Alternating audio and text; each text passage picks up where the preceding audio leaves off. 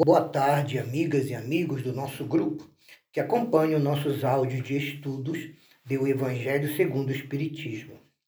Vamos iniciar nossas sugestões de entendimento sobre o capítulo 21. Haverá falsos cristos e falsos profetas. Estudaremos os itens 1, 2 e 3, que tratam do tema Conhece-se a árvore pelo seu fruto. E os itens 4 e 5, cujos temas são Missão dos profetas e prodígios dos falsos profetas. Primeiro, conhece-se a árvore pelo fruto. Palavras de Jesus contidas no Evangelho segundo Lucas, capítulo 6, versículos 43 a 45.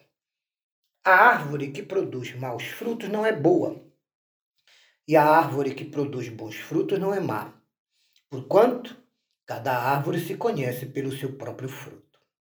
Não se colhem figos nos espinheiros, nem uvas nas sarças. O homem de bem tira boas coisas do bom tesouro do seu coração, e o mal tira as más coisas do mau tesouro do seu coração. Porquanto a boca fala do que está cheio o coração. Esta passagem de Jesus no Evangelho de Lucas é uma alegoria, tendo por base o produto da árvore que dá bons frutos, que Jesus compara às boas obras do verdadeiro profeta e do coração do homem de bem. Os bons frutos são as ações oriundas dessas qualidades morais indispensáveis que devem ornar o caráter do verdadeiro profeta, do verdadeiro discípulo e do verdadeiro espírita cristão. Já no Sermão da Montanha, Evangelho segundo Mateus, capítulo 7, versículos 15 a 20, Jesus assim se pronuncia: Guardai-vos dos falsos profetas, que vêm ter convosco cobertos de peles de ovelhas, mas por dentro são lobos vorazes. Vós os reconhecereis pelos seus frutos. Pode-se colher uvas nos espinheiros ou figos nas sarças? Assim, continua Jesus, toda árvore boa produz bons frutos, e toda árvore má produz maus frutos. A árvore boa não pode produzir frutos maus, e a árvore má não pode produzir frutos bons. Porém, toda árvore que não produz bons frutos será cortada e lançada ao fogo. Vós os reconhecereis por seus frutos. Em Mateus, Jesus, agora no Sermão do Monte, adverte que os falsos profetas e falsos cristos sempre procuram, invariavelmente, aparentar caracteres de um homem virtuoso, que eles ainda não são. Disfarçados de bonzinhos, de honestos e dedicados, em verdade, eles apenas querem exercer o domínio sobre aqueles que os seguem para satisfazer os seus interesses pessoais, os seus interesses socio-religiosos e até os seus interesses econômico-financeiros. Portanto, é preciso vigiarmos de perto o jeito de ser e o comportamento desses irmãos, sabendo que, como nos ensinou Jesus, uma árvore má não pode produzir bons frutos. Isto é, se esses irmãos aparentam um grau de moralidade que não possuem, que neles ainda é inexistente, logo irão cair em contradição entre aquelas palavras que eles dizem e pregam e aquelas ações que realmente eles fazem e vivem. Mais tarde, em Mateus 24 e em Marcos 13, Jesus volta a falar do tema dizendo: Tende cuidado para que alguém não vos seduza, porque muitos virão em meu nome dizendo: Eu sou o Cristo, e seduzirão a muitos. Levantar-se-ão muitos falsos profetas, que seduzirão a muitas pessoas, e porque abundará a iniquidade, a caridade de alguns se esfriará. Mas Aquele que perseverar até o fim se salvará. Então, se alguém vos disser o Cristo está aqui ou está ali, não vades, não acrediteis absolutamente. Porquanto falsos cristos e falsos profetas se levantarão e farão grandes prodígios, sinais e coisas de espantar, ao ponto de poderem até seduzir, se for possível, os próprios escolhidos. Com essas palavras, Jesus também nos adverte que dentre esses falsos profetas, muitos irão assumir a condição de escolhidos, de messias, de missionários, de ministros da palavra, e conseguirão até seduzir algumas almas ingênuas e aquelas mentalmente preguiçosas. Preguiçosas porque acreditam que poderão um dia ser salvas por esses falsos irmãos sem fazerem nenhum esforço de reforma moral, de espiritualização pessoal e da vivência na prática do bem, que é a caridade. Mesmo que eles possuam algumas faculdades mediúnicas e outras anímicas que possam causar alguma sensação, mesmo que eles produzam fenômenos e até alguns prodígios, mesmo assim é preciso orarmos e vigiarmos para descobrirmos o que eles realmente querem ou o que eles escondem, especialmente se os seus atos e as suas operações fluídico-magnéticas sempre ao final pedem ou esperam algum reconhecimento pessoal, pedem ou esperam ganhar alguns valores do mundo, homenagens, considerações, honras, prêmios e outras recompensas materiais e financeiras, tanto as diretas como as indiretas. Agora o item missão dos profetas. Antigamente, os profetas também previam o futuro no mundo da antiguidade. De sorte que as palavras profecia e predição se tornaram sinônimas naqueles tempos. Essa era a ideia dos judeus no tempo em que viveu Jesus.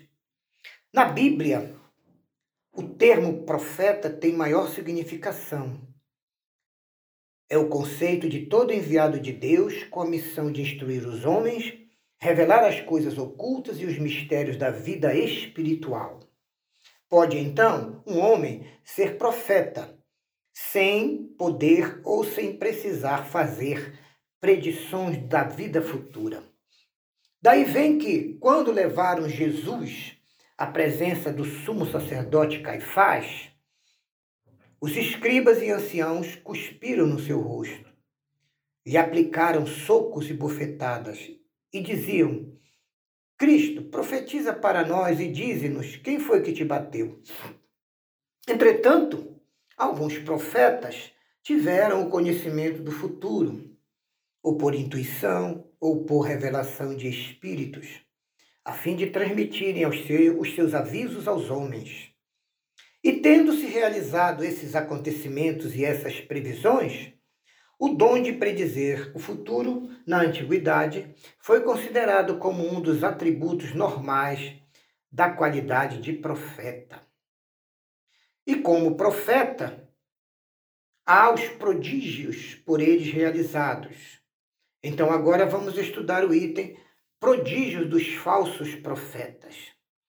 Levantar-se-ão falsos cristos e falsos profetas de Jesus, que farão grandes prodígios e coisas de espantar, a ponto até de seduzirem os próprios escolhidos, se isso fosse possível. Essas palavras de Jesus nos dão o verdadeiro sentido bíblico do termo prodígio. Para a teologia, prodígios, sinais e milagres são fenômenos excepcionais, fora das leis da natureza. Mas não é assim. Sendo a natureza obra de Deus, ele até poderia derrogá-las, se necessário fosse. Porém, o simples bom senso diz que não é possível que o Criador haja dado a seres inferiores e perversos poderes iguais aos seus, nem muito menos o direito deles poderem desfazer o que o Senhor tenha criado. Jesus jamais falou dessa falsa possibilidade. Se o espírito do mal teria um poder de fazer sinais, prodígios e milagres, capazes de enganar até os próprios escolhidos, o resultado seria que, podendo eles fazer o que Deus e os bons espíritos fazem, não haveria nenhuma diferença entre os milagres dos santos e os milagres dos demônios. Então, como não é nada disso, é preciso procurar o sentido racional para essas palavras de Jesus. Em geral, todo fenômeno cuja causa é desconhecida passa por sobrenatural no início, por maravilhoso, por miraculoso. Porém, uma vez que é encontrada a sua causa e é discernida a sua lei, reconhece que o fenômeno, por mais grandioso que pareça, é apenas a aplicação de uma lei da natureza. Assim, a aceitação de fatos sobrenaturais irá desaparecendo à medida em que a ciência for se desenvolvendo. E em todos os tempos, houve homens que exploraram certos conhecimentos que possuíam, por ambição, por interesses, por anseio de dominação, para alcançarem fama, falsos poderes sobrenaturais, uma pretensa missão divina e muitas homenagens humanas. São esses os falsos cristos e falsos profetas.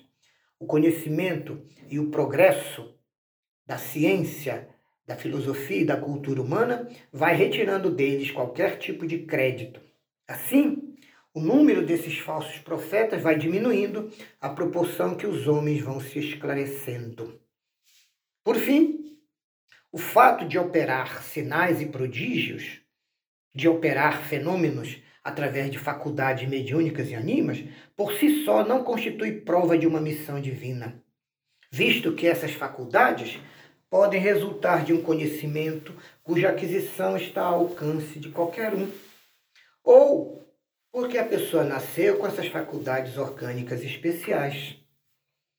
Para se reconhecer o verdadeiro profeta, é preciso analisarmos por mais sérios critérios as suas características. E todas essas características serão sempre exclusivamente morais.